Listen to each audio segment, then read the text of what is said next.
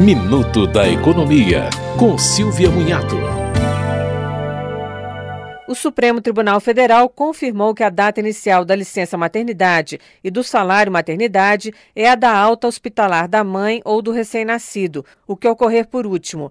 A decisão tem o objetivo de amparar os casos mais graves, nos quais a internação dura mais de duas semanas.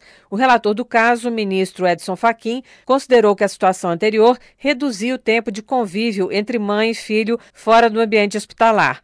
Existe uma proposição legislativa sobre o tema no Congresso, mas Faquinha afirmou que ela já tramita há cinco anos e o direito das crianças tem que ser garantido de forma urgente.